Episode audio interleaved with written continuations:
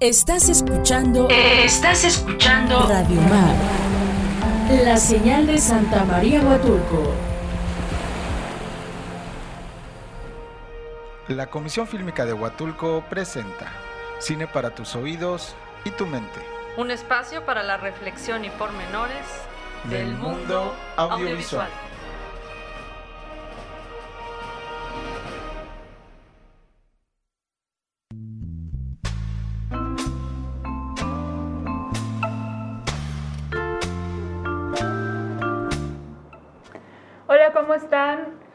Gracias a todos por sintonizarnos hoy en Cine para tus oídos y tu mente en Radio Mar 106.3 FM. Y bueno, aquí estamos otro lunes con ustedes, gracias a Dios. Así es. Eh, mandamos un caluroso saludo a nuestro compañero Joel también. Y no se preocupen porque Tenorio está con nosotros también en la línea. María, ¿cómo estás? Muy bien, muchísimas gracias, Ere. Muchas gracias a ustedes que nos escuchan cada lunes. Ahora tenemos la grata compañía de Héctor Hernández en los controles, a quien le agradecemos mucho su paciencia, su tiempo, su amor y su buen humor.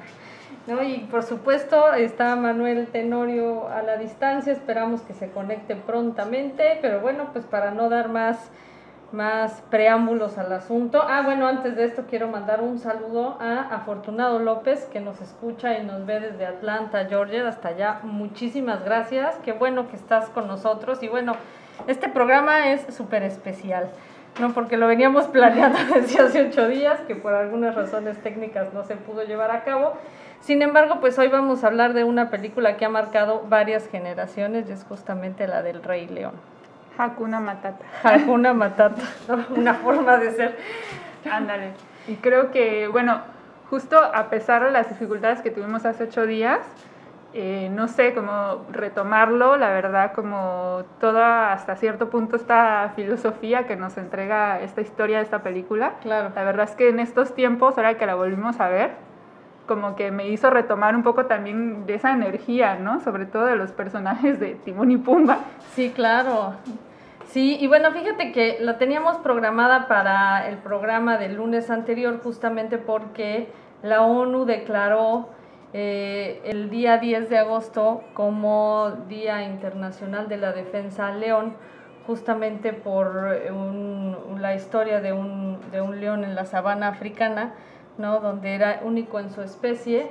Y bueno, pues algunos cazadores por ahí le dieron muerte de una manera trágica solamente para obtener la piel. Y bueno, fue el último eh, león de una especie, eh, ahorita les digo cuál porque se me fue el nombre, pero eh, la ONU declaró el 10 de agosto como la lucha internacional de protección al león. Y bueno, la verdad es que mucho hemos hablado del león como una especie eh, dominante y como el rey de la selva, ¿no? Y pues esto viene, viene a colación de muchas otras historias que existen en el cine eh, del león, ¿no? Incluso, bueno, pues el emblema de la Golden Mayer, ¿no? Pues es también un león. Y esta historia, como tú bien dices, que la primera versión llega a nosotros en eh, junio del 94, ¿no? Es una, una historia pues dirigida por Rob Mitkoff y Roger Allers, eh, la primera versión. Y bueno, pues eh, cuenta la historia ya bien sabida, ¿no? Y es una historia de verdad eh, muy conflictiva en el tema narrativo porque hay por ahí historias de plagios, hay ahí historias donde de pronto nos están contando una historia que tiene que ver con los incas, ¿no? Entonces, bueno, realmente es una historia cargada de simbología la que tiene el Rey León. Exacto, como que hay muchas cosas detrás de su realización y ya en su realización, aparte de pues lo, el éxito comercial que tuvo, ¿no? Que fue la película además más taquillera durante como 25 años, me parece, algo así, hasta que llegó Frozen. Eh, pero sí, eso, eso que comentas es como bastante importante, vamos a ir pues platicándolo a lo largo del programa, ¿no? Esto, varios datos curiosos sobre pues la historia, el guion, la realización. Por ahí también vamos a platicar un poco de la versión live action de hace pocos años, ¿no? Sí, del 2019. 2019 exactamente. Y este, pues nada, entonces sí es como importante comentarlo. Y pues Y fíjate seguimos. que, fíjate que Walt Disney eh, tuvo una, un estreno en 1953 que se llamó El desierto viviente. Y con esto, bueno, Disney empezaba a asimilar los montajes eh, especiales, ¿no? Tipo Mosulkin, eh, donde lo que queríamos era prestarle a los animales sentimientos humanos, ¿no? Como para crear historias. Realmente ha sido Disney el que de una manera pues más loable lo ha llevado a la pantalla, sin embargo no vamos a decir que han sido las mejores realizaciones. ¿no? Eh, y bueno, eh, creo que, permítanme tantito, ya tenemos en... En la línea A Tenorio. Maestro Tenorio. Bueno, bueno, ¿nos escuchas? Bueno, bueno.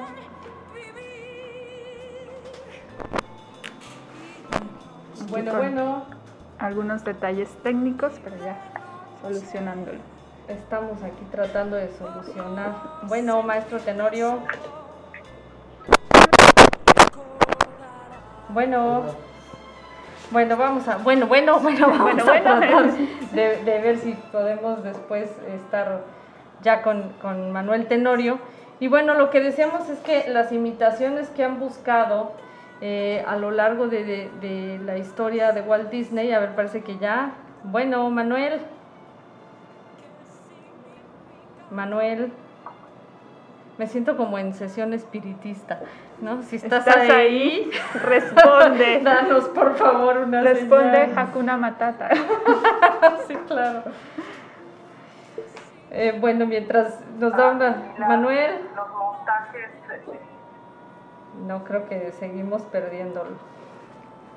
No. Bueno, eh, como, como decíamos, eh, Disney ha sido quien ha llevado a la pantalla estas historias de antropoformismo y que nos ha permitido entender el mundo de los animales como si fuera un mundo propio, ¿no? Desde Bambi, Dumbo, ¿no? A todos estos animales les hemos prestado eh, los sentimientos humanos para poder llevar a cabo una historia, eh, pues obviamente irrealista, ¿no? Pero que resulta mágica para, para la historia y mágica para el público. Y yo creo que el Rey León, desde la primera versión de 1994, pues permitía no solamente entender por qué se ha simbolizado tanto al, al león como el rey de la selva, sino que permitía una historia que, como dije anteriormente, se llevó, han, han dicho que es basada en, el, en Hamlet, ¿no? Justo por la traición, la madre que se tiene que casar con el traidor, el hijo exiliado, ¿no? Muchos dicen que también tenía que ser en África justamente para simbolizar el exilio judío. Entonces, bueno, la historia del Rey León tiene como muchas connotaciones históricas, políticas y sociales también, justo por llevarse a cabo en un territorio donde la vida siempre ha sido un poco eh, caótica, ¿no? Y, y- de grandes guerras. Claro, y justo también esta, esto que mencionas, ¿no? Que, que a mí también siempre es como has dicho, ah, sí, este, el Rey León, el Rey de la Selva, ¿no? Y justo que siempre se ha tenido también esa cuestión con los productores de la película, porque empezó así, ¿no? Se empezó a nombrar como el Rey de la Selva, incluso Sí. desde antes de que saliera a la pantalla, pero se dieron cuenta que, pues, no, el león no vive en la selva, ¿no? Vive en la sabana. Exacto. Pero es, o sea, qué tan, qué tan, este, o sea, sin mencionar tal vez todo el trabajo de mercadotecnia que tuvo, cómo salió esto del estudio y cómo eh, siguió influenciando, ¿no? Para que ahora todavía le llamamos así de repente a la película, ¿no? El Rey León o el Rey de la Selva. Sabemos que es una sabana. Y creo que el Rey León tuvo varios títulos antes de, de llamarse el Rey León, o sea, como propuesta. Creo que la primera era El Emperador de la Selva. eh, y después tuvo otra, otro intento de título que era el pequeño rey de la selva, ¿no? Para finalmente pues acabar con el Rey León, que es una de las pocas películas que se que llegó a la traducción igual en todos lados, ¿no? Que eso también es algo digno de decirse porque siempre llegan con unos títulos los, lo más extraños, sobre todo América Latina. Ándale.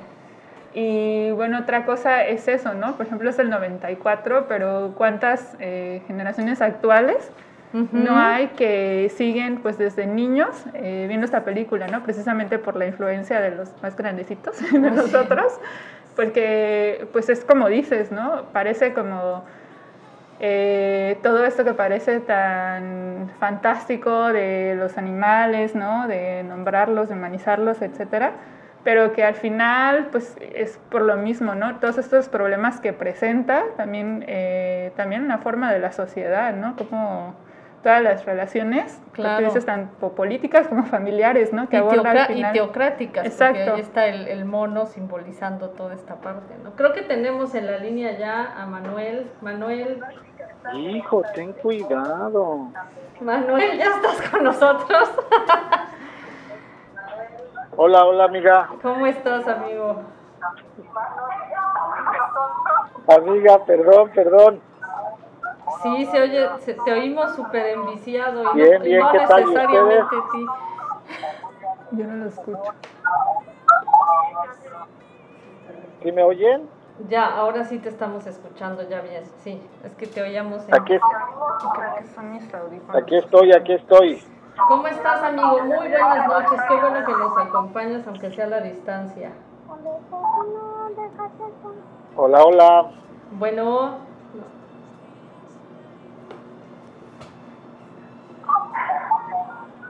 Bueno, amigo. Hola. Yo creo que, Creo sí. que no me oigo. Sí, nosotros te escuchamos. ¿Tú nos Hay escuchas? Para pasar a la. ¿Tú nos escuchas, amigo?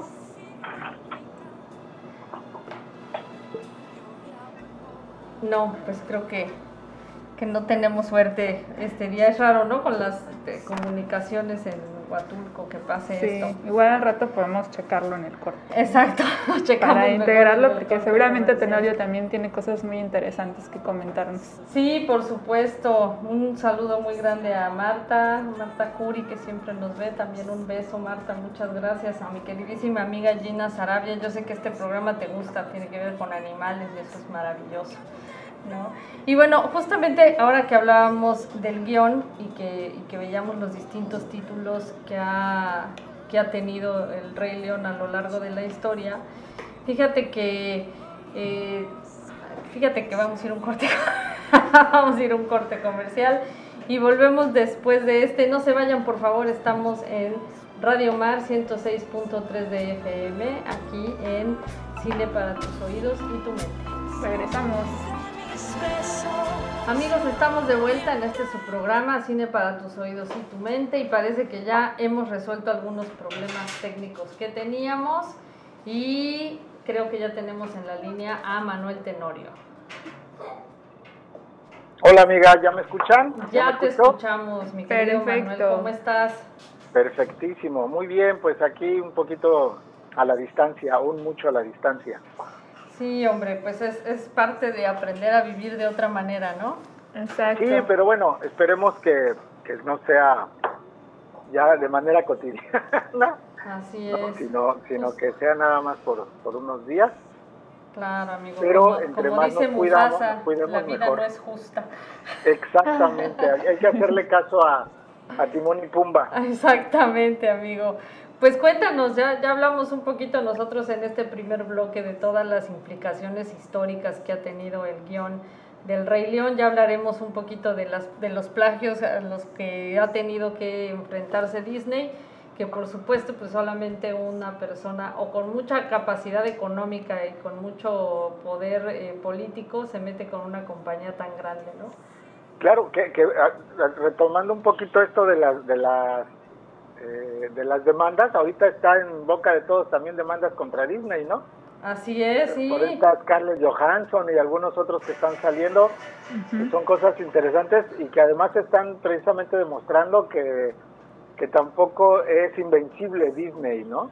Sí, fíjate que, que, pues sí me da gusto que de pronto haya quien se ponga con Sansón a las patadas, porque sí Disney ha cometido muchos atropellos. La verdad es que yo creo que todas las personas eh, valoramos el trabajo de Disney, sobre todo evidentemente en el tema de la, de la animación, aunque en este caso en específico del Rey León, o sea, no nada más tuvieron la osadía de hacer una buena historia de animación en el 94, sino que en el 2019 hacen un montaje de hiperrealismo, ¿no? Y que fue fotograma por fotograma y fue de verdad un autoplagio porque en la, en la versión del 2019 pues no cambia nada más que alguna, eh, como un empoderamiento muy tipo Marvel, ¿no? Que presentan los personajes. De allí en fuera es exactamente la misma historia. Sí, correcto. Solamente dura unos minutos más porque se alargan ciertas secuencias. Claro. Y bueno, es algo que muy comentado, ¿no? Luego también, ¿qué esperamos de los live action, no? O sea, si esperamos una copia exacta, como fue el caso de, de esta película, o si esperamos algún cambio, alguna propuesta, ¿no? Desde dirección, que siempre eso sería lo interesante, ¿no? Cuestionar al director por qué de esta forma, ¿no? Pero bueno, eh, coméntanos, Tenorio. Sí, este, que bueno, ahorita ya después hablaremos como más a fondo de lo que está ocurriendo también con, con Disney y esta actriz como Scarlett Johansson que tiene que ver más por el tema de la exhibición y, demás, ¿no? Pero ya lo, ya lo hablaremos. Pero saben que me, gustaría como dar un dato también de, más que de la película del Rey León, que, que ya como lo mencionaron en el primer bloque, bueno, ¿por qué se eligió hablar de esta, de esta cinta? es más bien por, por, el, por el Día de León que fue el 10 de, de agosto. Así es. Comentar algunas otras, eh, nombrar algunas otras películas en donde los leones son personajes también, ¿no? Porque por supuesto que la del Rey León es como la más famosa, por así decirlo, ¿no?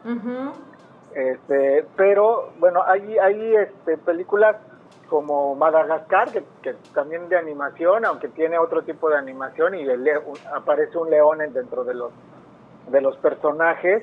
Están las crónicas de Narnia, la de El León, la Bruja y el Armario, que es del 2005, que también, no sé si recuerden, esa película a mí me, me, encanta. Creo que no tiene como mucha proyección, ¿sí? no tuvo como tantísimo éxito como el esperado, pero a mí me parece una, una, gran, una gran película. Claro.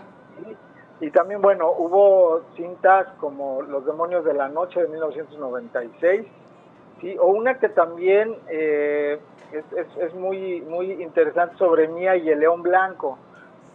Sí. Pues bueno, en, como saber que no solamente el Rey León es, es la, la película que, que, retoma a este, a este personaje, a lo que Ere decía en el primer bloque que todos conocemos como el rey de la selva, pero en realidad sería como el rey de la sabana, ¿no?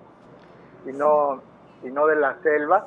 Y aunque bueno, por supuesto que la, la, cinta del rey, del rey, León por la historia, este, que, que, tiene todas las características de las películas de Disney, ¿no? Lo que siempre se ha dicho de familias disfuncionales, o se muere la mamá, o se muere el papá, o no sé, cualquier situación se, se presenta para darle mayor, mayor dramatismo a la, a la historia y que realmente funcione, ¿no?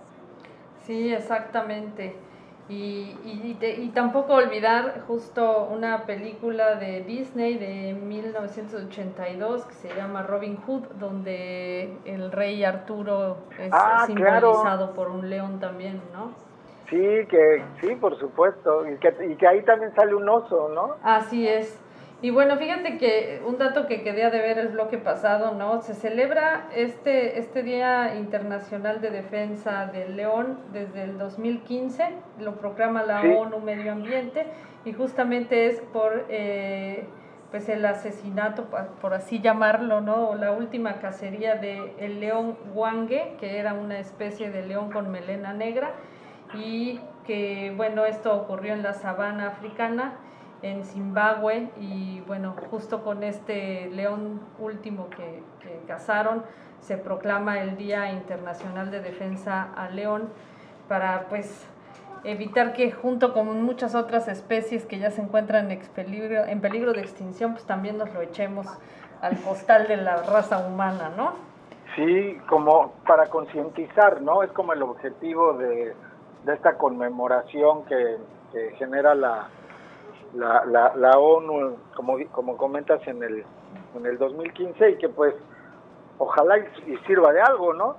Pues sí, esperemos que sí, ¿no? Y bueno, justo por eso teníamos planeado eh, el lunes 9 hacer referencia al Día de León con esta gran puesta en escena, que bueno, ha tenido temporadas de teatro también en Francia, ha tenido temporadas de teatro en México, por supuesto. En Broadway, ¿no? También. Exactamente, y que bueno, desde la versión que existe de ópera hasta la versión pop, creo que han sido un éxito rotundo, justo porque es el cine quien le ha permitido al Rey León posicionarse como una historia favorita de muchos, ¿no? Sin embargo, fíjense que quiero comentarles que existe un libro, un libro sagrado para los incas que se llama El retorno del Inca Ikari y que justamente habla sobre el exilio de un príncipe, Ikari, que tiene que salir porque lo culpan del asesinato de su padre cuando realmente ha sido su tío quien lo, quien lo asesinó. Y bueno, él regresa muchos años después siguiendo la constelación de Orión, que es una constelación que normalmente se le, se le simboliza con un león también. Y el lugar donde Ikari vuelve y toma como posesión de vuelta del imperio inca es justamente la roca del rey Cusco. ¿no? Entonces, bueno, algunas similitudes también existen en torno a esta, a esta leyenda prehispánica de los incas, junto también con, como hablábamos ya, de Hamlet. Y, bueno, pero yo quería comentarles, ¿no? Que es justamente hasta eh, en el año 2000 que retoman una posible demanda, un estudio japonés Kosamo Tezuko, Tezuka, perdón, eh, sobre un, un, cuento que después fue una, un anime, ¿no? un anime una manga también llamada Yanguru Taitei, ¿no? que en Latinoamérica se comercializó como Kimba el Emperador Blanco. O León Blanco, exacto, tienes mucha razón.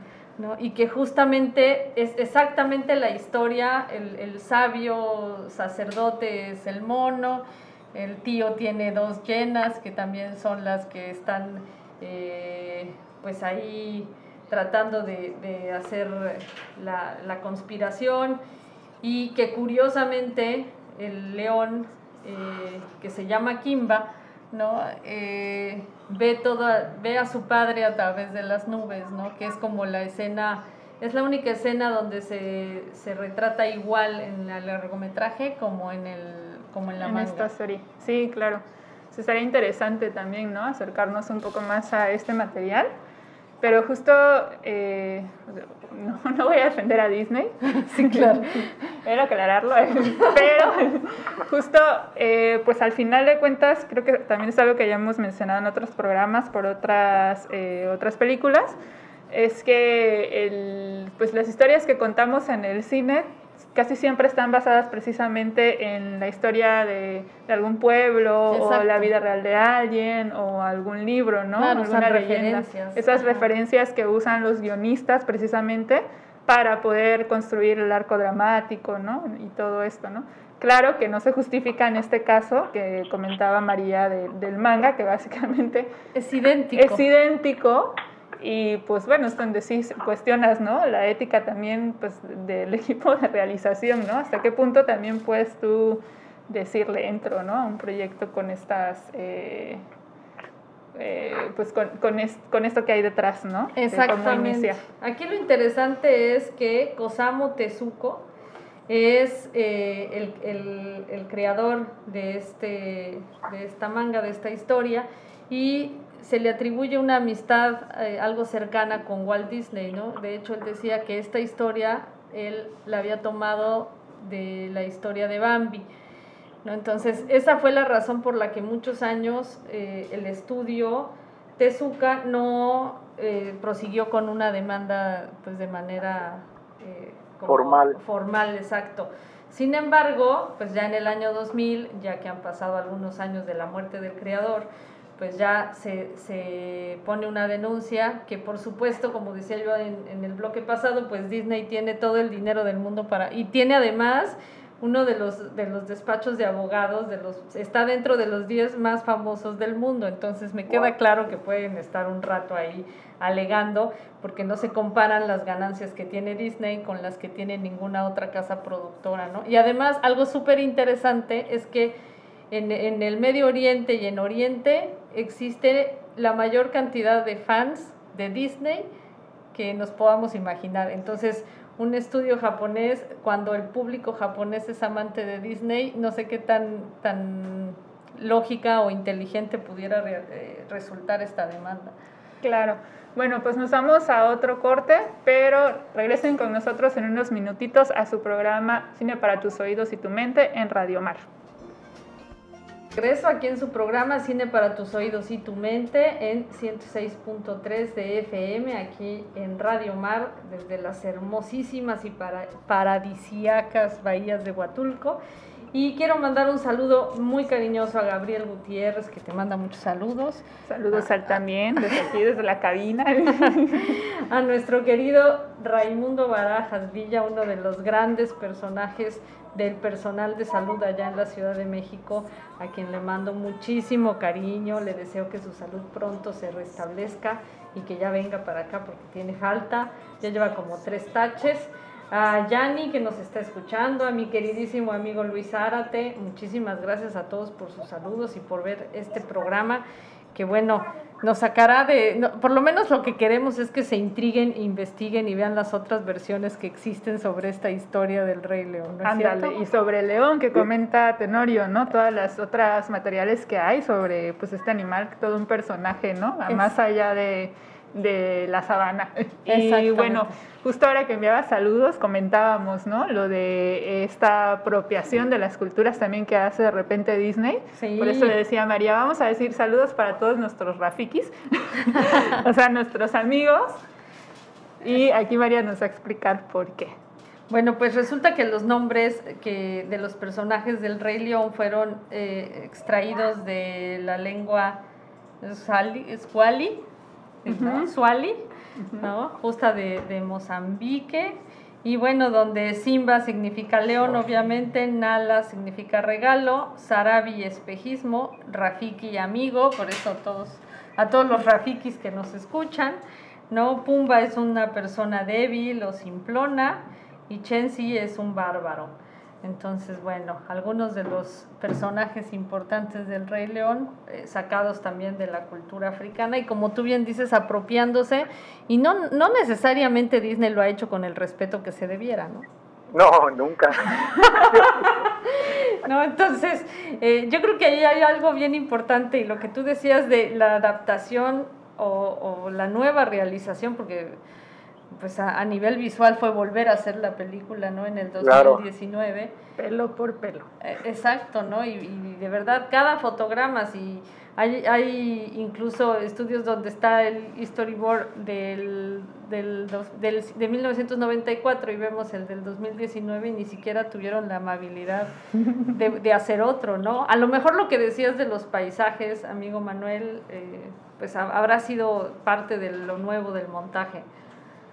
Sí, y, y, pues lo que comentaba hace un momento también, ¿no? Que la, eh, como el ambiente fue como un videojuego, ¿sí? Fue este, la plataforma, por así decirlo, fue, fue a partir de un, de un, de un videojuego.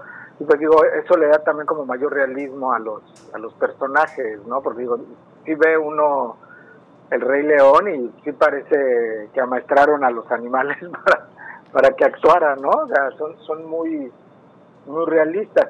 Pero algo que, quería también comentar eh, es como, eh, y, pasa con, pues yo creo que con todas las películas de Disney, o con todas las historias más bien de Disney, como a partir de, de, una primer producción como es esta del Rey León de 1994, bueno, se hicieron tres, dos más, en el 98 y en el 2004, pero como hay personajes que van adquiriendo mucha relevancia, incluso en ocasiones más relevancia que los protagónicos de la primera película. Sí, claro. En este caso, pues Timón y Pumba, después se, hicieron también series de televisión de, de ellos, la película del Rey León 3, pues, eh, incluso es el Rey León 3 Hakuna Matata, la del 2004, Ujú. aludiendo a estos a estos dos, dos personajes y tienen series de televisión así como Timón y Pumba, ¿no? Después alrededor del mundo con Timón y Pumba, Timón y Pumba por fin las vacaciones. No, bueno, amigo, Entonces- me queda claro que te la sabes todas. Claro que, te fan de Timón y ¿eh? Pumba. Sí, claro. Sí, pues es que cuando uno tiene niños, Claro, pero tienes razón, es el, bimo- es el binomio eh, cómico, ¿no? Del guion. sí, y que tuvo más, más importancia. De hecho, muchas de las frases que son como emblemáticas del Rey León, pues provienen de estos dos De las personajes. de sus claro, personajes. pues la canción más conocida del Rey León Exacto, es Hakuna Matata, ¿no? así es. Y bueno, Bien. tenemos, aquí, tenemos la cápsula de nuestro queridísimo Abelardo Franco, que siempre nos sorprende con datos interesantes. ¿Les parece si la escuchamos para después poder Claro. comentarla? Gracias.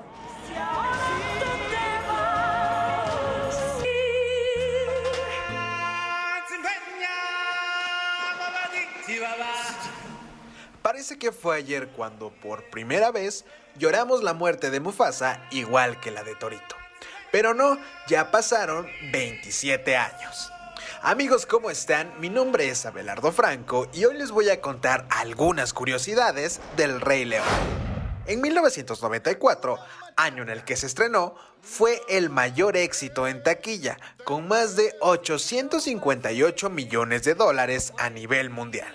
Sin embargo, la película fue realizada con el equipo B de animadores porque su mejor talento estaba ocupado con Pocahontas, que no rugió tan alto como los leones. Por esta película, Elton John recibió tres nominaciones al Oscar en la categoría de Mejor Canción Original. Las candidatas eran Hakuna Matata, Circle of Life y ganó por Can You Feel the Love Tonight, que por poco se queda fuera del corte final y solo se incluyó por insistencia del cantante.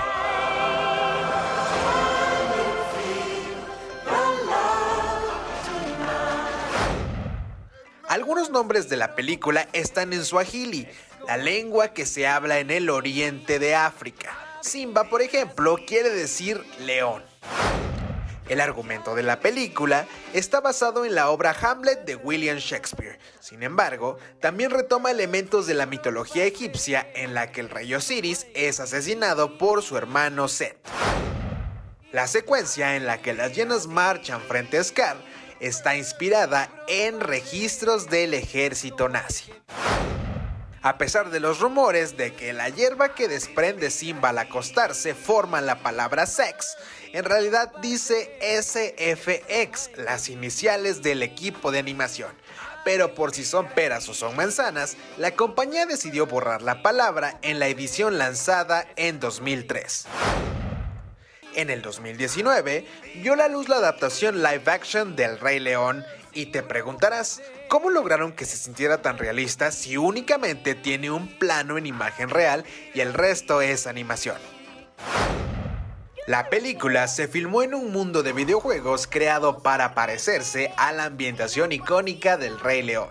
El director John Favreau y sus compañeros cineastas se pusieron cascos de realidad virtual para explorar las ubicaciones en el juego y alinear las tomas. Luego programaron a los personajes animales para actuar de acuerdo con el guion y una vez que obtuvieron todo a la perfección, filmaron cada escena y la enviaron a una cámara de efectos visuales para finalizarla en la pantalla grande.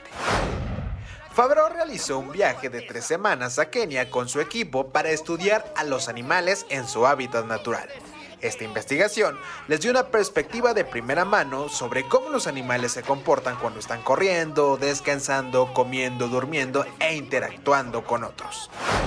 La mayoría de las líneas de la película se extraen directamente del guion original, pero a los momentos más cómicos se les dio un poco de libertad. Puede que no sea una sorpresa que cuando los comediantes Billy Eichner y Seth Rogen se reunieron para representar sus escenas como Timón y Pumba, crearan algunas bromas que eran demasiado buenas para no usarlas en la película. La batalla final entre Scar y sus llenas contra Simba y sus aliados de repente adquiere un contexto completamente nuevo en la acción en vivo, mientras se arañan, muerden y de otra manera tratan de mutilarse mutuamente. Representar tal secuencia en la acción en vivo significaba que los animadores tenían que tener cuidado, pues no debían hacerlo demasiado realista. De todos los escenarios del Rey León, recrear el cementerio de elefantes fue especialmente desafiante, porque la estilizada secuencia animada estaba en contra de la filosofía de Favreau de hacer que la película pareciera un documental de animales al estilo de National Geographic. ¿Qué les parece? Interesante, ¿no? ¿Cuál fue su favorita?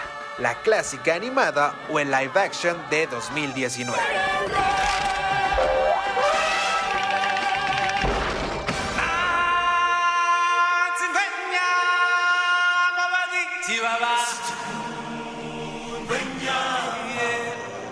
Silencio. Muchas gracias por seguir con nosotros aquí en Cine para tus oídos y tu mente. Ya estamos finalizando el programa, se nos va rapidísimo. Se nos va, Sí, hombre. ¿no? Somos de lengua fácil. Exacto, bueno, esperamos que hayan disfrutado mucho el programa y la cápsula también con un montón de datos súper bien explicados también. Claro, interesantes, ¿no te parece, Manuel?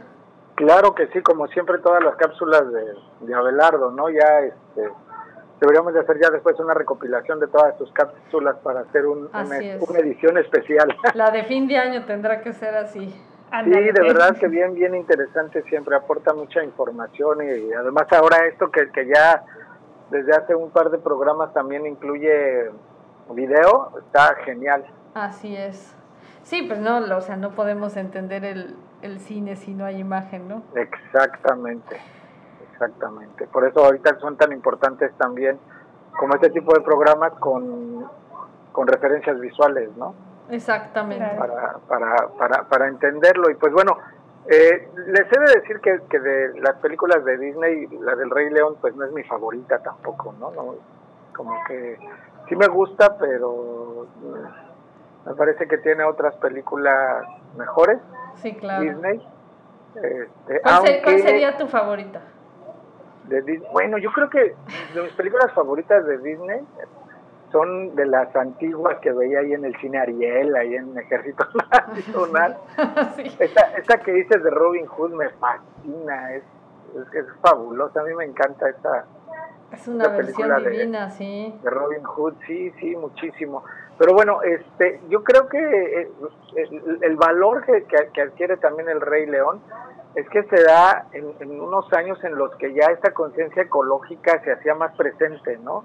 Exactamente. no mal recuerdo, también se, se intentó como mostrar eh, como la naturaleza, sí, como a estos animales este, de África y demás, igual como para generar una, una, una conciencia. Y si no mal recuerdo, la, la banda sonora es de Delton John, ¿no? Así es, sí, no, bueno, eso le da un plus a la película Sí, terrible, sí, sí. terrible, que hasta la fecha Sí. lo conserva, ¿no? Porque El Rey Sí. León salió y seis meses después salió el CD, que era como solamente las películas super hits podían tener derecho a su, a su propio CD. El y bueno, pues, del soundtrack, sí. también se, se, pues se esfumó de las tiendas, ¿no? Cuando todavía Mix Up era el único lugar donde uno podía ir a comprar un, Sí, un disco. sí, y la que, verdad. bueno, y ahorrabas aparte un bastante para poder ir. Ándale.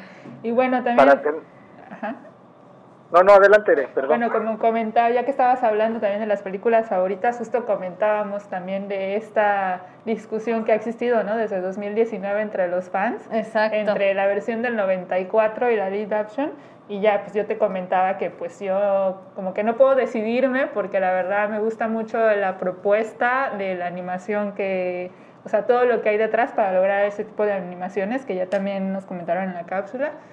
Eh, lo que no me gusta del todo es, pero al final, pues creo que fue lo único fresco de, que propuso el director, ¿no? Que es Sí. esto que comentábamos de que eh, no le puso expresiones a, a los animales, pero precisamente porque respondía al estilo, ¿no? Que estaba llevando a cabo, pues no puedes como ponerle esos gestualizar tanto, ¿no? Realmente. Y ya tú también nos comentabas, María, que tú, tú te quedas con la versión del 94. Yo me quedo con la versión original, la animación tradicional, justo porque esta última versión del 2019 me parece, como ya bien comentaba Belardo en la cápsula, pues un falso documental, ¿no?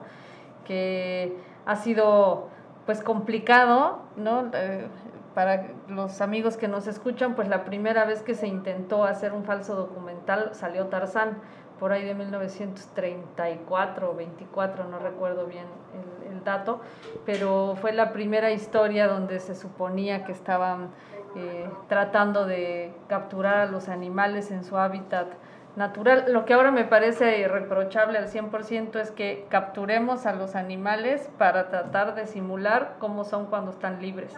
Me parece algo verdaderamente aberrante de la especie humana, ¿no? Pero me quedo con la versión de, la animación tradicional. Pues, pero, bueno, es, la tendencia, ¿no? O sea, estamos tratando de recuperar lo que nosotros mismos dejamos perder. no, a lo mejor no tiene mucho que ver con el Rey León, pero ¿cómo es posible que, ahora cuando una, una, mujer va a tener a, a su bebé, que estén ofreciendo partos humanizados, ¿no? O sea, ¿en qué momento ya no son partos humanizados? Exactamente. ¿En qué momento dejaron de ser? Está pasando, está pasando con, con, todo lo que, lo que teníamos, lo orgánico, lo, o sea, como que se le otorga una categoría que debe tenerla por default, ¿no? No necesitan otorgársela, tiene que ser así. Claro, es un proceso natural. Y bueno, pues amigos, lamentablemente hemos llegado así. Como siempre. Al final del programa. Ahora Héctor no, no, nos da ya el claquetazo de salida y está súper chido, pero gracias por participar. Pero bueno, amigo, pues no sin antes darle las gracias a todos los que nos hacen favor de acompañarnos en esta emisión. Y, por supuesto, gracias a ti, amigo, de tomarte el tiempo a la distancia, de seguir enviándonos tu cariño. Eric. Muchas gracias. Sí, muchas este gracias a ti también, María. Saludos a todo nuestro auditorio y cuídense mucho, no bajen la guardia y nos vemos el próximo lunes con toda la energía. Así es, saludos Joel, hasta tu casita. Saludos también, muchísimas gracias, gracias Héctor por, por el tiempo y nos vemos el, nos vemos y nos escuchamos la siguiente semana. Así es, muchísimas gracias amigos, quédense en Radio Mar 106.3 de FM.